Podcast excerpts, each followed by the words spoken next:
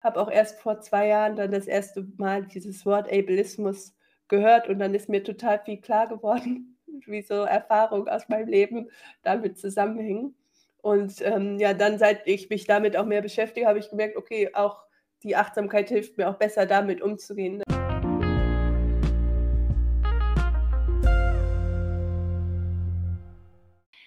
Hallo und herzlich willkommen zu einer neuen Folge Kunterbunt sein.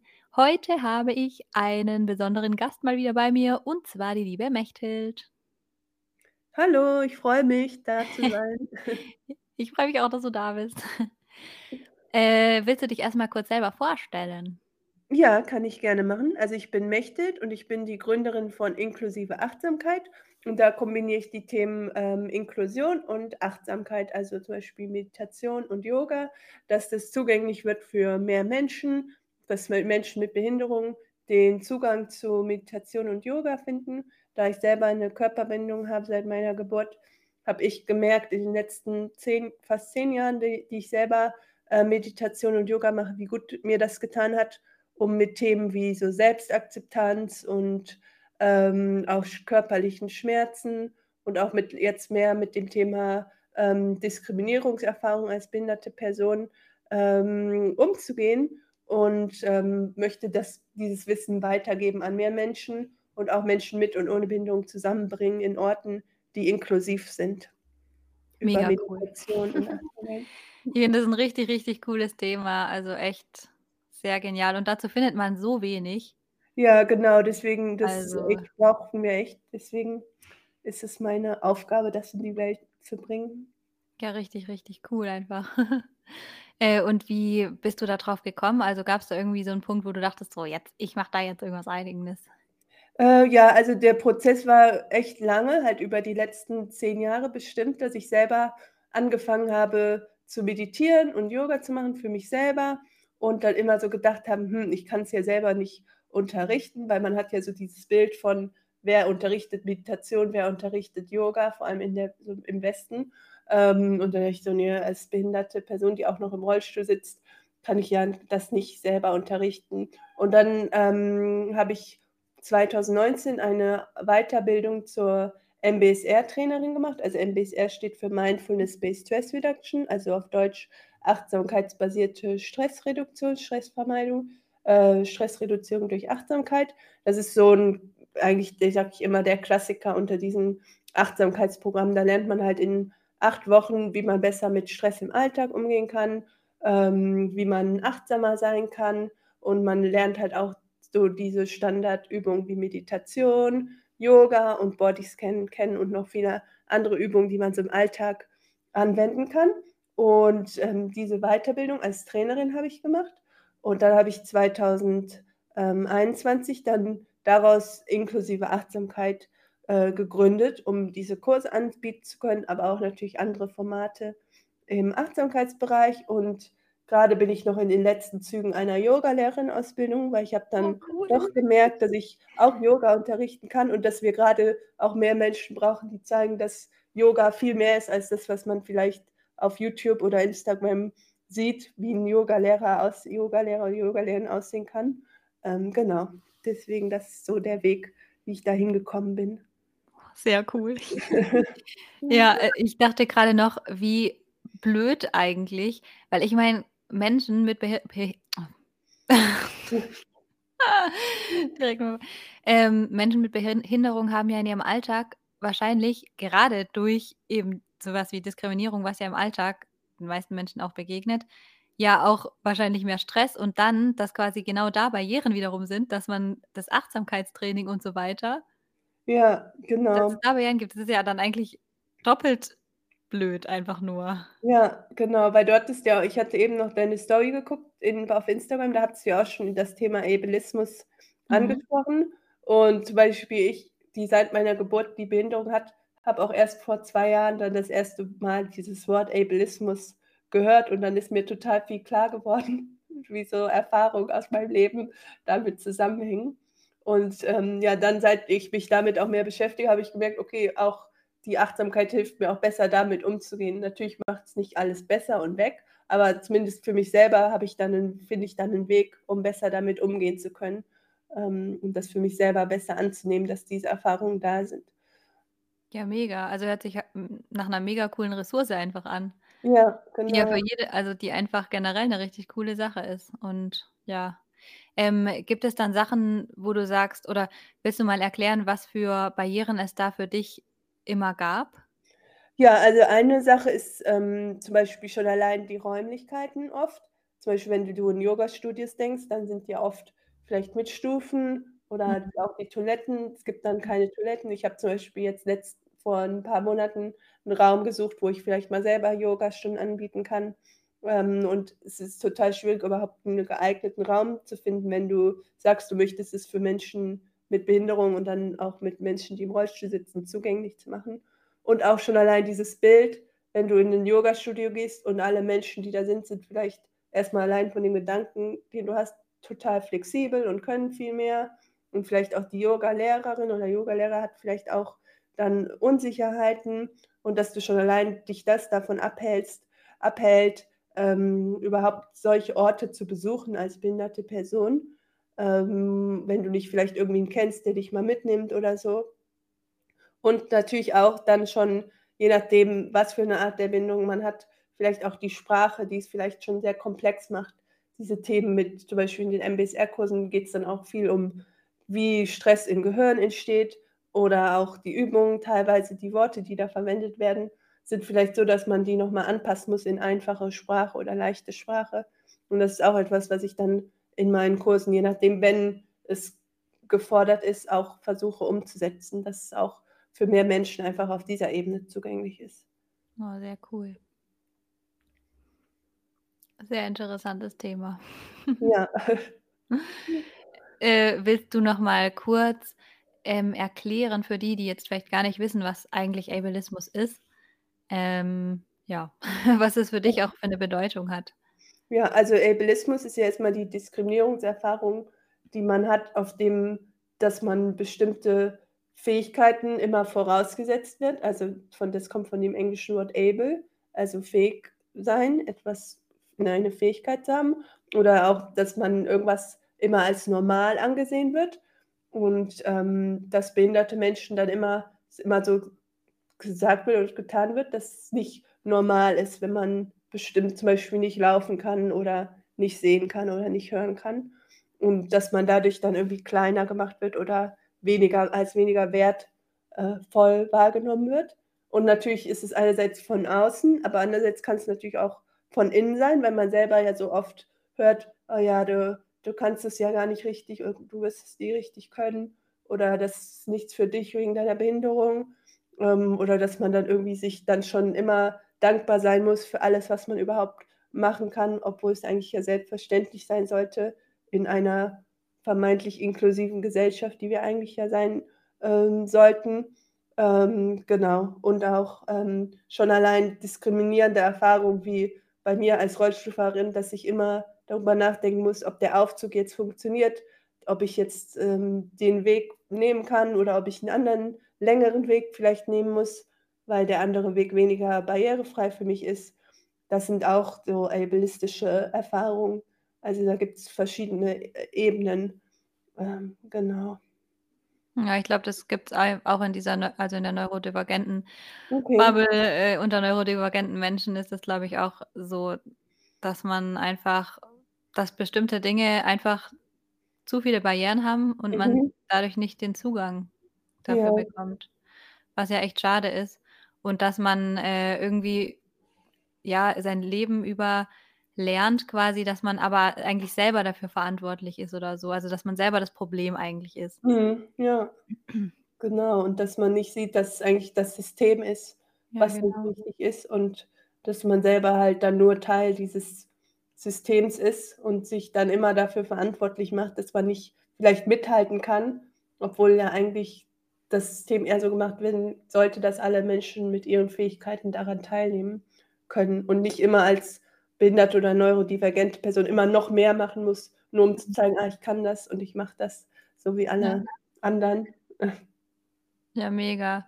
Man fängt ja dann auch an, ähm, erst recht, so sage ich jetzt mal in Anführungsstrichen, überzukompensieren, um beweisen zu können lasst mich da dran also Ja, ich genau, dass man es. immer noch noch mehr machen möchte und noch mehr Ja, zeigen genau. möchte: „Ich kann das“ und, äh, so, genau.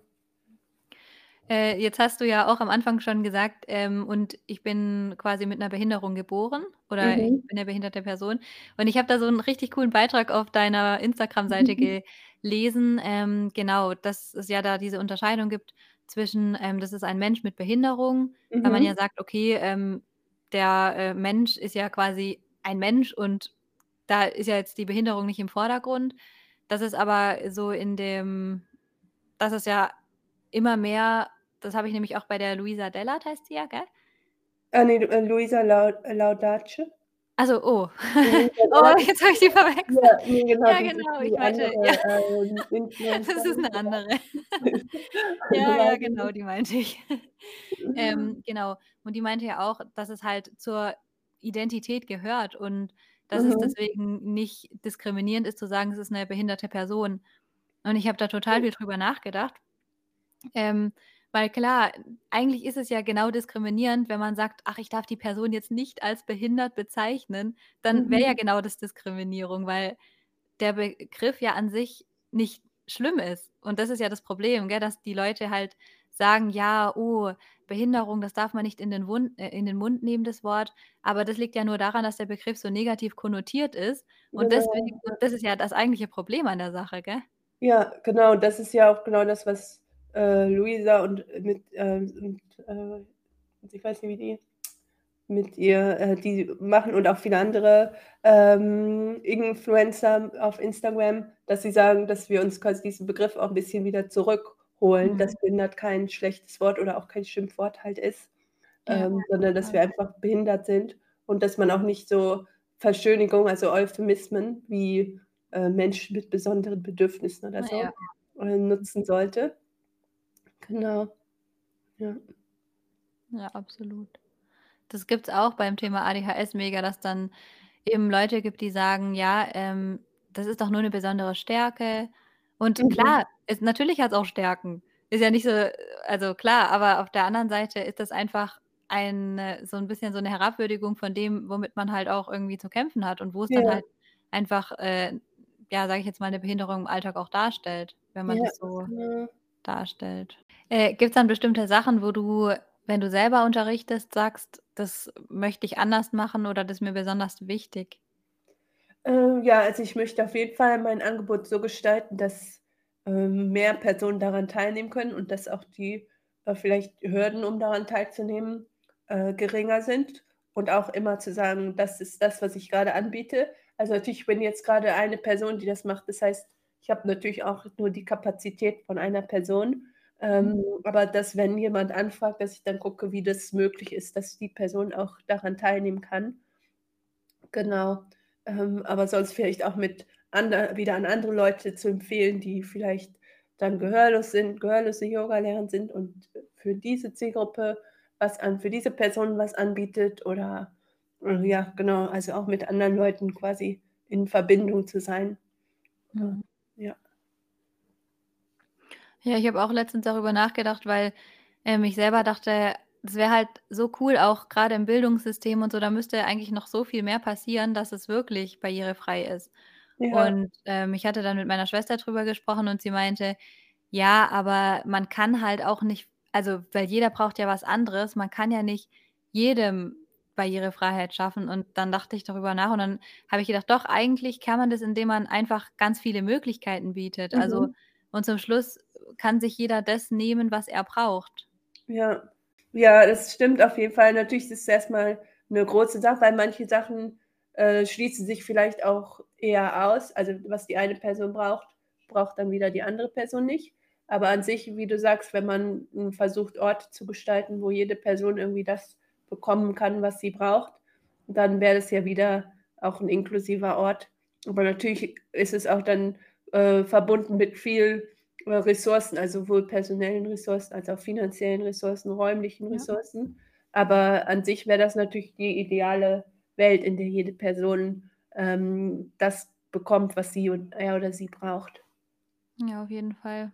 Das ist ja wie auf Instagram oder so, dass man halt Untertitel macht und so. Klar, natürlich ist es Ja. jedes Mal mehr Arbeit, Mhm. aber ich glaube, das ist sehr wertvoll. Ich hatte auch Ja. letztens, ähm, hier 'n Interview, ähm und von ihr waren die Eltern gehörlos Mhm. und sie meinte auch, das ist halt, wenn du vorm Fernseher sitzt und es gibt halt einfach keine Menschen, ähm, die die Gebärdensprache quasi, ähm, können und dann in eben auch irgendwie 'n die Nachrichten oder so übersetzen, dann sitzt du da und denkst dir so: „Ja, danke.“ Ja. Also, ich habe mich dann da so reinversetzt und dachte mir so, ich würde mich echt so fühlen, so nach dem Motto: „Ja, und ich bin jetzt nicht genug wert, dass dass ich da auch Mhm. zuhören darf.“ Ja. Ja, genau, und das glei ähnlich ist ja auch mit leichter Sprache, dass da auch dann viele Informationen nicht irgendwie in leichte Sprache oder Einfachsprache übersetzt werden und Mhm. dadurch auch dann Menschen nicht so informiert, äh, werden, wie sie eigentlich auch, ja, das Recht darauf haben. Genau. eben. Und ich glaube, für das Gefühl, dass dann zum Schluss einfach Personen wissen: „Okay, ich, ähm, werde in dem Sinne wertgeschätzt, weil ich teilnehmen darf.“ Und ich Mhm. meine, eigentlich ist es doch schon traurig, dass das nicht selbstverständlich ist. Also, dass man Ja. sich dadurch besonders gewertgeschätzt fühlt, dass man an irgendwas teilhaben darf. Also, sollte ja auf jeden Ja. Fall selbstverständlich sein. Aber dafür ist ja diese Mehrarbeit dann auch einfach äh, das ist ja dann auch richtig und wichtig, dass man das trotz der Mehrarbeit leistet, auch wenn's mehr, ja, Ja. Energie oder Zeit kostet in dem Sinne. Ja, das stimmt.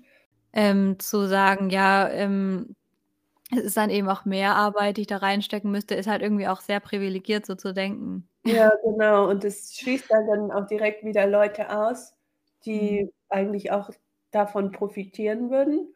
Ja. Und ja, es ist halt es macht's halt einfach einfach, sich zu sagen: „Ne, ich mache jetzt zum Beispiel auf Instagram keine Alternativtexte“, oder man ist sich vielleicht auch nicht mal bewusst, dass man das machen kann. Das wäre ja sogar noch der Schritt davor, was ja eigentlich Mhm. noch schlechter wäre, dass man eigentlich nicht mal weiß, dass es die Möglichkeit gibt. Und wenn man das dann schon weiß und es dann immer noch nicht macht, dann ist es halt auch, äh, falsch. Also, es sind gibt ja dann verschiedene Stufen auch des sich Bewusstsein darüber, was alles möglich ist. Ja. Genau. Ja, und ich glaube, dafür muss man halt auch erst mal offen sein.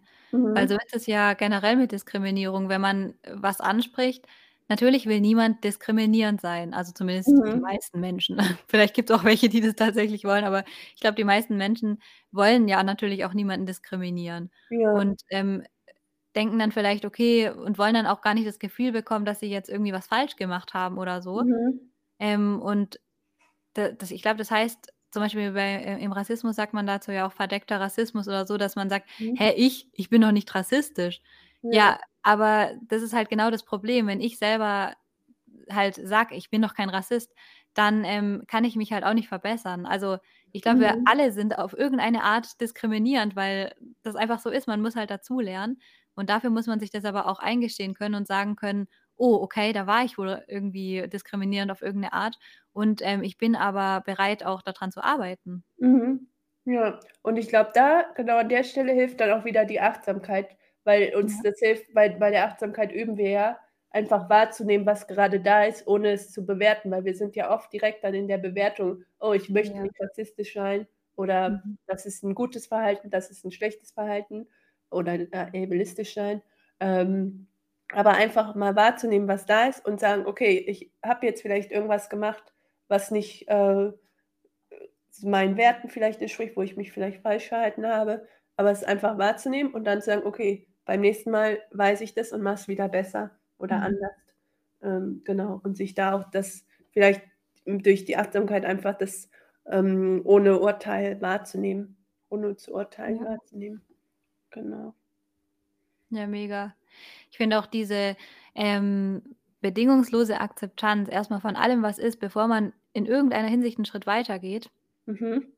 einfach mega wichtig, weil wenn du einfach so anfängst, Dinge ver zu verändern und ich glaube, das ist zum Mhm. Beispiel auch bei vielen Menschen mit ADHS so, dann, ähm, geht man die Sachen vielleicht ein, aber vielleicht aus den falschen Gründen.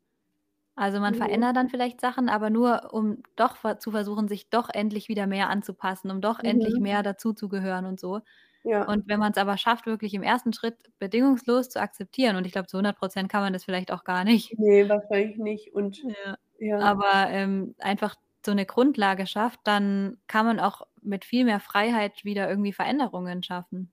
Mhm. Genau, und auch darum geht's ja, um auch zu reflektieren. Also, es geht ja nicht mehr darum, einfach nur alles so wahrzunehmen und einfach nur alles als positiv wahrzunehmen, sondern auch schon sich bewusst zu sein, was ist, äh, gut, was läuft vielleicht grade gut, was läuft schlecht, wo muss ich vielleicht wirklich was an mir selber verändern und, ähm, auch dann, ähm, diese Schritte entsprechend einzuleiten und nicht sagen: „Oh, jetzt ist alles super positiv, nur weil ich jetzt 'n bisschen meditiere“ oder so. Hilft dir dann ähm, also, ich weiß gar nicht, was denkst du so zum Thema internalisierten Ableismus? Ähm, ja, es Auch? ist auch 'n großes Thema, weil ich dann auch viel gemerkt habe: „Oh, diesen Leistungsdruck, den ich mir vielleicht selber über die Jahre gemacht habe, hat auch viel mit diesem internalisierten Ableismus zu tun, dass ich immer denke, ich muss bei allem mithalten und alles genauso machen wie vielleicht nicht behinderte Personen, ähm, und dann auch mir zu erlauben, äh, mehr, ähm, Ruhepausen einzulegen, vielleicht auch einfach anzunehmen, dass ich vielleicht auch in dem Sinne an einem Tag weniger schaffe, obwohl was ist weniger und was ist mehr, weil man kann sich halt ja einfach nicht mit anderen Personen vergleichen oder sollte es nicht. Mhm. Genau, aber dann einfach auch besser noch mal, äh, wahrzunehmen, dass vieles dessen, was ich über die Jahre so bei mir war, an auch in Situationen vielleicht auch daher gekommen ist. Ja. Äh, und in welcher Hinsicht hilft dir da auch die Achtsamkeit und das, was du da gelernt hast sozusagen? Ja, also, erst mal hat's mir auf jeden Fall geholfen, das wahrzunehmen, dass das, was passiert ist äh, sorry, das war ähm, dass das, was, ähm so diese internalisierte ableistischen Situationen, dass die halt auch Ableismus sind und dass es nicht irgendwas ist, wo vielleicht was falsch mit mir ist oder, äh, nicht richtig ist, sondern dass es einfach halt aus diesem System kommt. Ähm, und dann natürlich diese sich die Zeit dafür zu nehmen, das einfach anzuschauen, ohne direkt das, ähm, zu verurteilen, dass es jetzt so ist. Ähm, genau. Ja, ich finde auch, dass es viel zu sehr immer alles um dieses Normale sich dreht. Ja. Grad auch ich habe mich auch gefragt, weil, äh, ich studiere Psychologie und Mhm. grad in so Studien geht's ja auch immer um den Durchschnitt. Ja. Also, es wird immer alles auf den Durchschnitt besch bezogen, weil man ja sagt: „Okay, ich brauche ganz viele Teilnehmer und Mhm. Teilnehmerinnen und dann machen wir den da den Durchschnitt“ und dann kann man's halt auf die Menge auch beziehen und da draus sozusagen Erkenntnisse ziehen, die für die Allgemeinheit stimmen. Ja. Und so 'n Einzelfall kann man halt jetzt nicht statistisch in dem Sinne gut auswerten und auf die Allgemeinheit beziehen und deswegen macht man das halt relativ selten im Vergleich. Ja. Ähm, und das ist ja sind ja schon genau solche Sachen, wo es halt einfach so um den Durchschnitt geht, aber wo halt dann Randgruppen vielleicht einfach nicht, äh, berücksichtigt sind. Ja, das stimmt. Und diese finden. ja, und bei diesen Studien an der Uni ich habe auch Psychologie studiert und Oh, da cool. sind's ja meistens genau, voll gut, äh, meistens so Studenten um die 20, die dann an diesen Experimenten teilnehmen. Und Ja. ob die jetzt der Standard sind, an dem wir dann all diese psychologische Forschung festmachen wollen, ist natürlich noch mal 'ne andere, äh, Frage. Ich hatte da auch Mhm. mal irgendwas zu gelesen, dass das dann meistens ja nur quasi 'ne bestimmte Zielgruppe widerspiegelt. Ja, mega. Und, äh, genau auf diesen Studien basieren ja dann wieder irgendwelche Sachen, die irgendwie in der Bildungseinrichtung oder so umgesetzt werden. Mhm. Das ist ja schon die Grundlage, die dann eben schon auf der Allgemeinheit oder sagen wir mal dem Durchschnitt halt basiert. Ja, genau. Ja, und das ist ja, glaube ich, genau so 'ne Denkweise, dass man sagt: „Ja, eigentlich kann man ja auch nicht jedem gerecht werden.“ Mhm. Ist ja irgendwie auch so 'n gewissermaßen so 'ne Ausrede, weil ich glaube, man kann's schon. Man muss sich halt Gedanken machen und, Ja, ähm, einem muss es halt wichtig genug sein, dass man sich dann auch Feedback einholt und nachfragt und dann die Mhm. Sachen auch wieder barrierefreier macht, wenn sie für irgendjemandem nicht barrierefrei sind. Ja, Aber genau. dazu nehmen sich irgendwie die ja, grad an der Uni geht's eher so da drum: „Ja, gut, jetzt wir sind stolz da drauf, dass bei uns nicht alle schaffen. Ähm, bei uns kommen halt nur die Allerbesten rein und wer es halt nicht schafft, der schafft's halt nicht, ne? Und da dafür sind wir halt 'ne renommierte Universität in dem Sinne.“ Ja. Ja, das ist natürlich dann auch wieder was in Deutschland, weil ich habe zum Ja. Beispiel mein Studium in den Niederlanden gemacht und da Ah, cool. was Ja. ganz also, da geht's eher darum, dass man irgendwie auch am Anfang Unterstützung bekommt, wie arbeitet man überhaupt akademisch und an der Uni. Ah, Und ich cool. glaube, wenn ich nicht diesen Anfang gehabt hätte, hätte ich's auch nicht so so geschafft, weil ich auch jemand bin, der mir der sich schwer tut mit Lernen und, Mhm. ähm, Dinge machen. Genau, und bei diesen psychologischen Forschung geht's natürlich auch darum, dass die Psychologie sich, auch als quasi Naturwissenschaft ähm, zeigen will und dadurch ja natürlich diese Standardisierung auch braucht bis zu einem gewissen Grad. Ähm, deswegen ist es halt beides verständlich. Einerseits dieser Wunsch, Daten zu haben, die äh, äh, also wiederholbar sind. Mhm. Aber andererseits natürlich auch zeigt es dann wirklich die, ähm, ja, die ganzen Spektrum der Menschheit. Ja, und es hat halt auch viel mit der Leistungsgesellschaft in dem Sinne zu tun ja. und mit effizient und das wiederum ja auch letztendlich wieder mit Geld. Mhm. Weil wenn man halt alles effizient, sagen wir mal, nur für den Durchschnitt und dann ist halt nicht an jeden gedacht, aber dann haben wir halt auch Ressourcen gespart, ne? Ja, genau. Ja. Ja, taucht für dich Diskriminierung auch in anderen Lebensbereichen auf? Wahrscheinlich in eigentlich jedem, oder? Ja, eigentlich in also jetzt gerade arbeite ich ja für mich selber, dann ist es ein bisschen was anderes, aber natürlich, als ich noch im Berufsleben war, war natürlich auch mal dieses Leistungsding, dass ich immer mithalten mhm. wollte mit meinen Kollegen und in der Schule und in der Uni und dass ich mir vielleicht, wenn ich das schon damals mehr gewusst hätte, was es ist, Ableismus, dass ich mir vielleicht dann schon damals bewusster geworden wäre, ähm, dass es eben nicht einfach nicht für mich so möglich ist. Und ja, das ist natürlich auch vielleicht dann meine eigene Persönlichkeit, dass ich immer auch zeigen möchte, ich kann alles und mache alles mit. Aber andererseits weiß ich auch mittlerweile, dass es halt einfach dieses äh, Thema des Ableismus äh, gibt. Und natürlich, was ich ja eben auch schon gesagt hatte, mit einfach die Umgebung, die nicht so für mich gemacht ist oder dass auch immer Aufzüge kaputt sind oder immer irgendwie es mal keine Rampen gibt oder so. Das sind natürlich dann auch Sachen, wo Diskriminierung dann kommt. Mhm. Ja, vor allem stelle ich mir das auch mega stressig vor, wenn man halt diese Gewissheit nicht hat. Mhm. Also kann ja echt mal sein, man fährt wohin und dann weiß man, okay, ähm, der, da gibt es einen Aufzug und dann ist der kaputt. Ja, ja toll, man dann? Ja, oder auch, dass die Info da gar nicht da ist, dass der Aufzug jetzt kaputt ist oder dass man auf dem Hinweg ist, funktioniert der Aufzug noch und wenn man dann nach Hause fährt, ist der Aufzug kaputt. Das ist ja auch, dann passiert auch oft genug. Also es sind halt auch einfach so Sachen, dass man sich nicht darauf verlassen kann, dass es immer funktioniert. Ähm, genau. Oh, das hört sich auch irgendwie so voll, ja, so kontrollverlustmäßig an, ja. weil man halt sich irgendwie immer unsicher ist dann auch, oder? Ja, also so genau.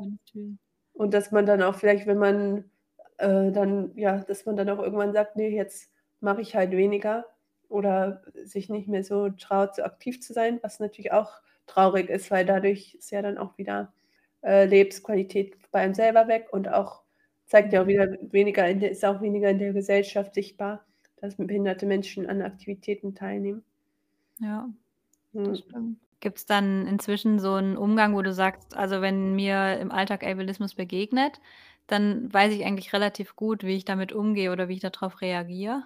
Oder kann man das nie in dem Sinne?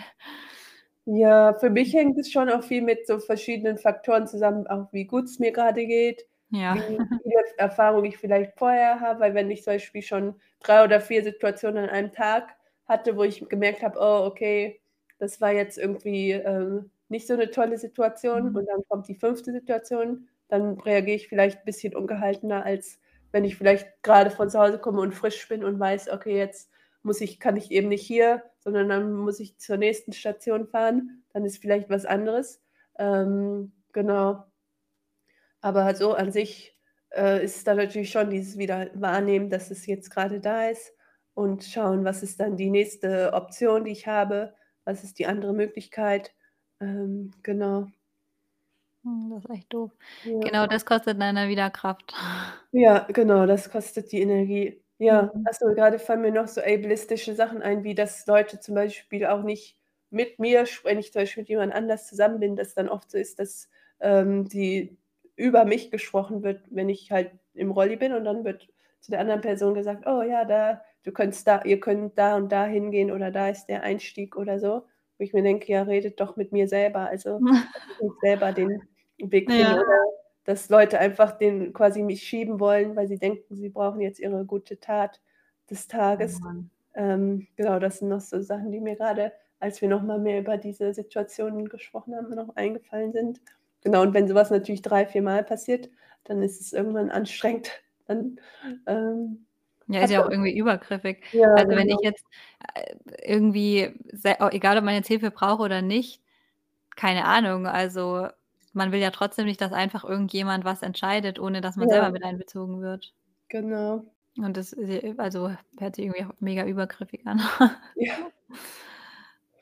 Aber es passiert leider zu oft und deswegen noch mal, wenn ihr selber immer fragen, ob die Person die Hilfe braucht und dann auch zu akzeptieren, wenn die Person, ähm, nein sagt und dann trotzdem aber der nächsten Person auch die, äh, ihr, äh, trefft, vielleicht auch wieder fragen, weil das ist nämlich dann auch manchmal so 'n Ding, was ich auch schon mal mit anderen Menschen, die 'ne Behinderung haben, besprochen habe.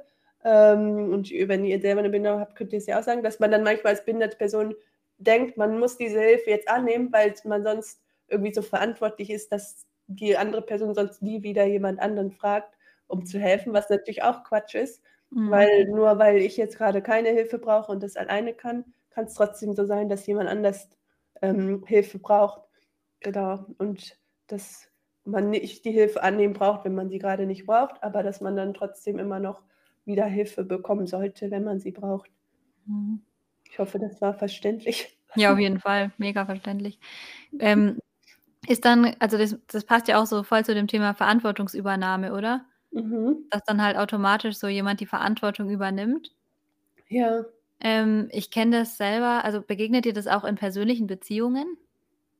Dass die, äh, Leute quasi automatisch irgendwie teilweise die Verantwortung für dich übernehmen, ähm, obwohl du's eigentlich in dem Moment gar nicht unbedingt wolltest oder in dem irgendwas in die Richtung? Hm, ne, kannst du da mal 'n konkretes Beispiel für dich, wenn du was hast, oder? Hm, also, genau, ich bei uns gab's das Thema auch in der Partnerschaft, dass, Mhm. ähm, es natürlich Sachen gibt, die mir schwerer fallen, zum Mhm. Beispiel so was wie Zeitmanagement oder so. Okay. Und, ähm, ich persönlich fand es eigentlich also, natürlich ist es mega schön, wenn Leute hilfsbereit sind, auf jeden Mhm. Fall. Und, ähm, das finde ich auch mega schön und so. Auf der anderen Seite fand ich dann aber auch doof, wenn dann automatisch die Verantwortung immer dafür übernommen wird und mir das quasi abgenommen wird, Mhm. obwohl ich das eigentlich ähm, vielleicht kann ich's ja dann in dem Moment nicht so gut und vielleicht verchecke ich dann die Sachen, vielleicht ist es dann chaotisch, vielleicht komme ich dann zu spät, aber ich will das trotzdem nicht, dass jemand halt ständig die Verantwortung für mich in dem Sinne übernimmt und mir das Ja. quasi aus der Hand nimmt, sage ich jetzt mal. Ja, doch, solche Situationen kenne ich auf jeden Fall auch. Ja. Doch. Ja. Das sind dann immer so zwiegespaltene Gefühle, ja. man es ist ja auch nett und in manchen Situationen finde ich's auch super hilfreich, wenn mir jemand Strategien anbietet. Ja.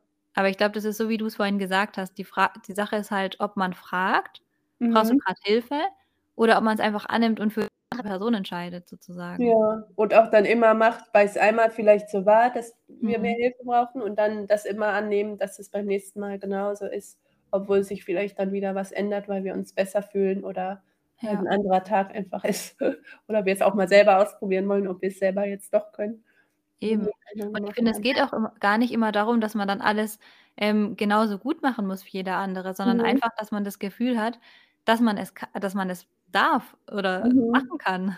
Ja, genau. Und, äh, also, für mich persönlich geht es auch mit, ähm, so 'nem, äh, Gefühl von Selbstwirksamkeit einher, Mhm. weil ich das einfach auf meine Art machen kann.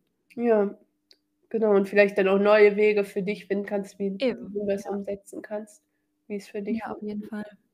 Und Ja. ich glaube, davon wiederum können ja dann auch, ähm, Menschen, die keine Behinderung haben, glaube ich, profitieren. Ja, genau. Weil es dann ja auch neue Wege gibt, die bestimmt auch für den einen oder anderen Mensch, ähm, ohne Behinderung mega cool sein können. Mhm. Und das ist Ja. ja auch wiederum richtig cool.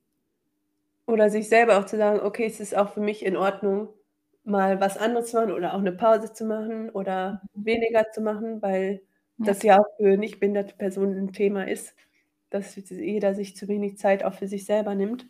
Und wenn sie sehen: „Ah ja, okay, jemand anders, ähm, macht das, dann kann ich das auch genauso für mich machen.“ Ja, Ja. mega. Ich meine, es ist ja allgemein in der Gesellschaft einfach 'n Problem, Ja, dass man irgendwie immer ja, dass alles irgendwie auf die Leistung sozusagen bezogen Mhm. wird und das einfach im Vordergrund steht. Und also, ich kann mir jetzt nicht vorstellen, dass es so viele Leute gibt, die das toll finden. Ich glaube, viele Menschen stresst es und deswegen gibt's ja auch Mhm. immer mehr solche Themen wie Burnout und wa was weiß ich Ja. nicht alles und Stress im Alltag und somit kann es, glaube ich, jedem helfen. Ja, weil wenn man's nicht so sieht, zum Beispiel, wie gesagt, bei mir früher, dass ich immer gesehen habe, alle machen so viel und alle sind immer am Arbeiten und am Machen und Tun und hier noch 'n Nebenprojekt und da noch was Mhm. in der Freizeit. dann ist es ja auch so was, okay, ich muss da irgendwie mitmachen und mithalten. Und es Mhm. fällt mir dann schwer, einfach zu sagen: „Ne, ich mache jetzt halt 'ne Pause, weil ich die Pause brauche und lege mir jetzt nicht noch was am Abend noch hin“, obwohl ich's gerne machen würde, aber es geht halt dann einfach nicht. Und wenn andere das irgendwie als Beispiel genommen wird also sehen, dann ist vielleicht auch für sie einfacher, irgendwann zu sagen: „Ne, das kann ich jetzt nicht.“ Und mir selber fällt es auch sehr schwer, auch nein zu sagen, wenn ich mich mit meinen Freunden treffen will und dann fühle ich mich doch nicht so gut, weil ich Mhm. dann denke: „Ah ja, enttäusche ich jetzt 'ne andere Person Mhm. oder, ähm, ja, ich freue mich ja auch da drauf und die andere Person freut sich auch da drauf.“ Ähm, aber andererseits, wenn man halt nicht so die Energie dann hat, um da zu sein, dann bringt's ja auch beiden Personen nicht so viel oder beiden, äh, Gruppen. Ja, auf jeden Fall. Und das ist ja auch wieder was, wenn man selber dann also, ich finde in Freundschaften, wo man selber oder die andere Person sozusagen damit anfängt, Grenzen zu setzen in dem Sinne und zu sagen so: „Du, sorry, aber heute“ Mhm. ah, da fühlt man sich Mhm. selber auch immer viel besser damit, dass man das sagen kann. Genau, dann weiß man so, ja, die andere Person ist dann Mega. auch nicht enttäuscht oder Ja, ja, im nett Gegenta Satz dazu, wenn die andere Person das nie sagt, dann hat man auch Ja. eher das Gefühl, dass man selber auch immer so, Ja. ähm, das nicht so zeigen kann oder so. Ja, genau. Ist ja auch wieder so 'ne Vorbildfunktion. Ähm, gab's das für dich in deinem Leben, äh, so 'n Punkt, an dem du gemerkt hast: „Okay, so geht's nicht weiter?“ Also, ich kann nicht immer versuchen, äh, ohne Pausen, immer, weiß ich nicht, auf Volltouren und so weiter, auf Hochtouren und so weiter. Ja, ja, e also, ehrlich gesagt schon. Und das war 2020 und du hast ja eben schon das Thema Burnout gesagt. Und da habe ich Burn also, hat mein Körper gesagt: „So geht's nicht mehr“, war erschöpft, war es war vorbei. Also, es war auch so parallel Corona und Burnout. Wahrscheinlich war's wirklich, weil dann ja die Welt so gestoppt hat und dann hat mein Körper das als Zeichen genommen zu sagen: „Ne, so geht's nicht weiter.“ Und bei dem Prozess besteht ja beziehungsweise spielt ja Ableismus wahrscheinlich auch mega die wichtige Rolle, weil es ja genau das ist, Mhm. worüber wir vorhin auch gesprochen haben, oder? Ja, genau. Also, das ist sicher auch mit 'n Faktor, wodurch das dann mit verursacht wurde. Mhm. Ähm, und dann das zu merken, dass es dadurch das dann auch mit 'n Grund ist und dann zu gucken, okay, welche Situationen sind halt da und weil man kann halt ja auch nicht einfach alles vermeiden, weil Mhm. man möcht also, ich möchte ja am Leben teilhaben und dann einfach zu gucken: „Okay, wie finde ich die Balance zwischen am Leben teilhaben zu können und trotzdem gut für mich zu sorgen und, ähm, damit umzugehen, was da ist.“ Ja, mega cool. Ressourcen sammeln, Pausen machen Ja, Pausen machen, und sich das eingestehen. Ja. Genau, Grenzen, äh, wissen und kennen und Mhm. auch nicht so oft über die eigenen Grenzen zu gehen. Jetzt grade hat mir zum Beispiel mein Körper gesagt, dass die letzten Wochen sehr stressig waren, wodurch ich erkältet geworden bin. Mhm. So was und dann vorher eigentlich schon zu merken: „Okay, ich brauche vielleicht bisschen mehr Pause, muss bisschen langsamer machen.“ Mhm. Ja. Ähm, findest du das im Nachhinein auch auf 'ne bestimmte Art gut, quasi aus dem Hamsterrad gefallen zu sein? Ja, weil's mich natürlich jetzt erst mal dahin gebracht hat, wo ich gern sein möchte, also, dass ich halt dann inklusive Achtsamkeit dann gegründet habe. Mhm. Aber natürlich hätte ich mir gerne diese Erfahrung des Burnouts Ja, auch, klar. ähm, voll nicht, äh, also, dass ich's nicht hätte. Aber Mhm. jetzt ist es halt es ist halt 'n Teil meiner Geschichte und ich habe auch noch nicht so viel in Podcasts und so darüber geredet, deswegen es fällt also, mittlerweile ich, es fällt mir leichter, auch darüber zu reden, aber 'ne lange Zeit war war das auch was, wo ich auch nicht so viel drüber geredet habe. War halt einfach die quasi, dass ich dann angefangen habe damit. Aber es gehört halt einfach dazu. Das ist der Grund, warum ich's angefangen habe äh, mit einer der Gründe. Und das gehört jetzt halt einfach zu meiner Geschichte und dann immer wieder auch zu gucken, dass das nicht noch mal passiert und dass ich Wege finde, auch rechtzeitig zu erkennen, wenn ich zu viel mache. Und grade wenn man halt auch was macht, was einem wirklich Spaß macht und was die Leidenschaft ist, dann ist natürlich auch noch mal die Gefahr da noch mehr da, um einfach zu viel zu machen und immer noch mehr machen zu wollen und Mhm. noch mehr Menschen unterstützen zu wollen.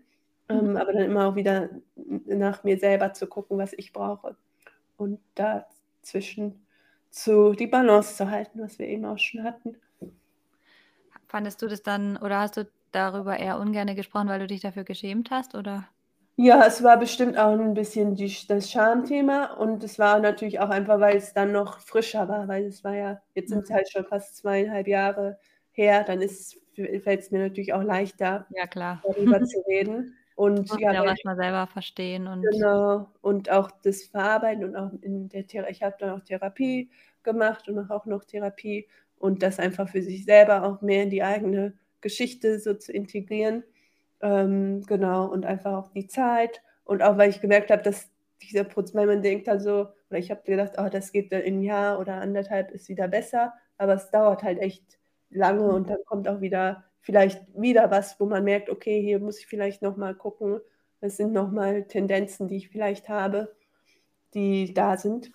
Deswegen, das kommt wird wahrscheinlich immer wieder hochkommen, dass ich merke, dass da noch mal was ist. Ja, so geht's mir mit meiner Angststörung auch. Okay. Ich denke dann immer so: „Ja, jetzt ist es weg.“ Und dann, oh Wunder, nach paar Wochen so: „Hä, wohl doch noch nicht ganz.“ Aber das Mhm. ist ja auch okay. Ich glaube, das ist ja auch nicht ohne Grund so, sondern weil es halt Sachen sind, die in einem vielleicht tief verwurzelt sind.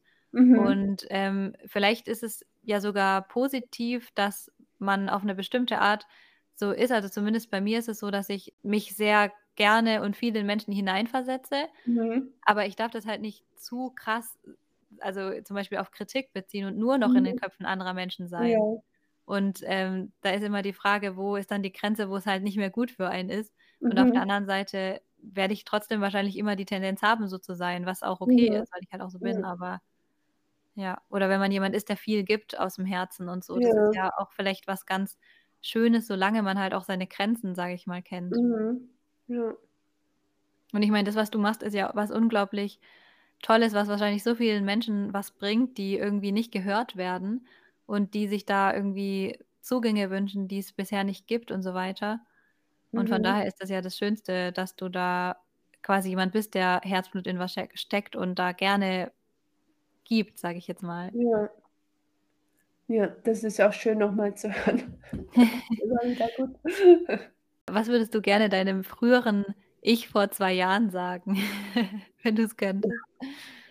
Ja, dass also, irgendwie alles so dann kommt, wie's sein sollte und dass ein selbst wenn vielleicht grad 'ne Situation ist, die nicht so, äh, gut ist oder positiv, dass dann auch wieder andere Zeiten kommen und dass sich alles irgendwie so entwickelt, wie's soll und dass vielleicht auch Zeit, äh, braucht, aber dass es irgendwie sich, ähm, weiterentwickelt. Geduld. Das ist ja auch so voll Geduld, die ja. Oder? Ja, Sich Geduld Zeit nehmen für die Sachen. auch. Und so ganz Ja. intuitiv halt den Sachen ihren Raum geben und dann Ja. was, findest du, sollte in der Gesellschaft, grade so im Denken unserer Gesellschaft, grade so in Deutschland und so noch passieren, damit im Verhalten und in der Umsetzung jetzt in irgendwelchen Systemen wie dem Bildungssystem was passieren kann im Denken erst mal so von den Menschen? Äh, also, eigentlich das, was du, äh, vorhin gesagt hattest mit dem, ähm, ja, dass es für alle möglich ist, irgendwie teilzunehmen, dass man einfach guckt, was sind die Möglichkeiten von jeder Person und nicht immer erst mal in dem, was jemand nicht kann, zu gucken und was äh, wo man wieder was erst mal investieren muss, um jemanden teilhaben zu lassen, sondern in den Möglichkeiten, dass jede Person irgendwie an dem gesellschaftlichen Leben so teilnehmen kann, wie es für sie oder ihn möglich ist. Das finde ich irgendwie wichti 'n wichtigen Punkt. Ja. Lieber nachfragen, anstatt einfach die Meinung zu äußern generell oder Genau. gleich zu Oder sagen: „Ja, das geht sowieso nicht.“ Genau, das geht nicht oder ja, genau, so Vorannahmen dann die das ist auch so was für Achtsamkeit, um nicht direkt in diese Vorannahmen sich zu verlieren, sondern erst mal zu wahrzunehmen und vielleicht auch zu fra die Person zu fragen, was sie er oder sie braucht. Mhm.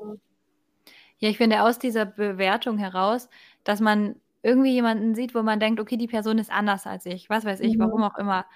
Dann daraus entstehen ja vielleicht so Vorannahmen, dass man die Person in 'ne Schublade packt oder so, weil man Ja. wahrscheinlich noch nie Kontakt hatte vielleicht mit 'ner Person, die auf die Art und Weise, äh, sich von einem selbst unterscheidet oder so. Genau. Ähm, dann ist ja schon irgendwie ich meine, selbst wenn man das jetzt bewertet oder so, scheint ja man irgendwie 'n gewisses Interesse dran zu haben, sage ich jetzt mal. Ja. Und das kann man ja auch, indem man nachfragt. Also, nicht zu sagen: „Ja, aber dies und das“, sondern eben man kann das Gleiche ja auch als Frage formulieren und dadurch ja was für sich lernen. Ja. Ist ja auch was Schönes. Genau, und diese Offenheit für alles, was da ist und für die andere Person und auch die Stärken der anderen Person. Mhm. Ja.